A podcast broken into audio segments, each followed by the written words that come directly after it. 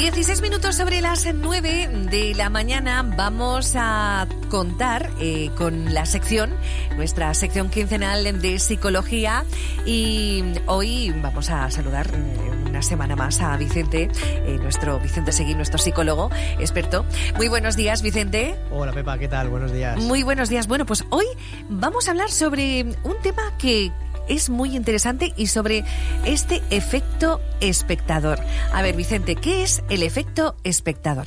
A ver. Pepa, pues mira, el efecto espectador es un fenómeno que se produce cuando las personas eh, son menos propensas a ayudar a alguien que pues que necesita ayuda, ¿no? Si cuando hay gente viendo y esto se debe a que cada persona digamos que asume, entonces estamos todos mirando y cada persona asume que otra persona ayudará y por lo tanto al final nadie, se, se, responsabiliza de la situación. Es un momento pasivo, ¿no? Exacto, sí, pero sí que es verdad también, hay que decirlo todo, que hay investigaciones recientes que se han centrado en ese tipo de eventos en el mundo real y eh, con cámaras de seguridad y tal. Y bueno, se cuestiona un poco la coherencia y la solidez de, este efecto espectador, de esa hipótesis. ¿Y qué, qué factores influyen en este efecto espectador? Pues hay varios que, influyen. Eh, por ejemplo, la cantidad de personas presentes, eh, la visibilidad de, la situación, la urgencia, el, miedo también es importante, o la cultura de la gente que, pueda, en la que pueda estar sucediendo el evento. Por ejemplo, eh, pues se ha visto que el efecto espectador es más fuerte cuando hay muchas personas presentes, cuantas más, más efecto y cuando la situación no es visible para todos. Digamos que también cuando la situación no es urgente, pues la gente tiende a ayudar menos que cuando es más urgente.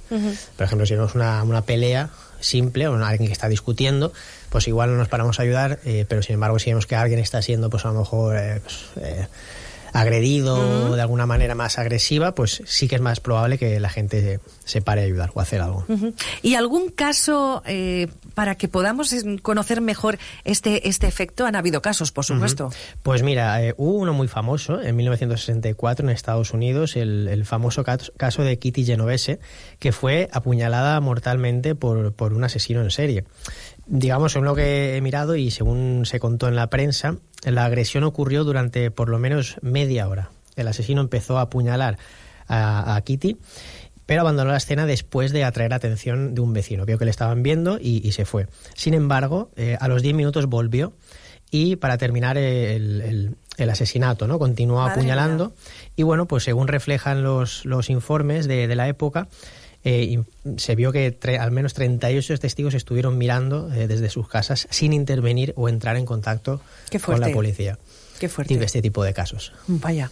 Em, ¿Cómo podemos reducir ese, ese efecto espectador? ¿Cómo se puede reducir en este bueno, pues eh, hay varias cosas que podemos hacer para reducir el efecto espectador. Pues, por ejemplo, primero, identificarnos como responsables. Cuando nos, nos pensamos que somos responsables de ayudar, es más probable que no nos dejemos eh, influir por este efecto.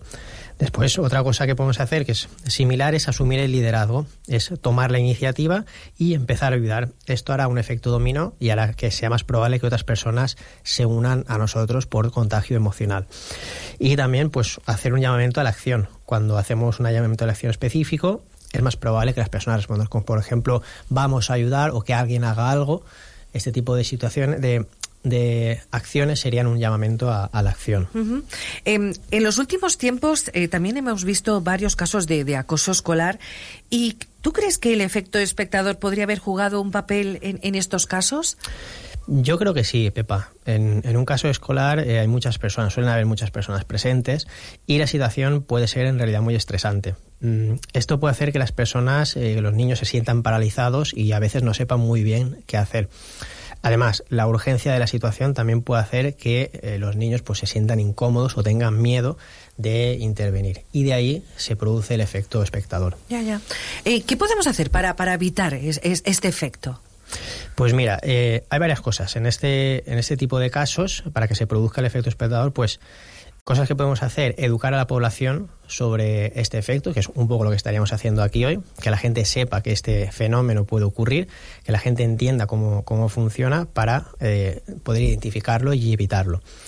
Digamos también algo que estamos haciendo mucho, sobre todo en el tema del bullying, mm. es promover la cultura de la ayuda. Es importante que la gente se sienta responsable de ayudar a los demás y eh, incluso si si hay otras personas presentes, eh, de pedir ayuda, de denunciar. Eh, de no tener miedo a posibles represalias, posiblemente. Exacto. Y el hecho de que prestemos ayuda hace que la gente se sienta más segura a la hora de pedir o a la hora de comunicar un, problema. Y también, pues, obviamente, formar al personal escolar en caso del bullying que estamos hablando. El personal escolar está, está entrenado para responder a este tipo de situaciones y pueden ayudar a reducir el efecto espectador. Muy interesante, el efecto espectador. Bueno, pues agotamos nuestro tiempo. Eh, te damos las gracias, Vicente. Y ya por último, ¿dónde te podemos encontrar?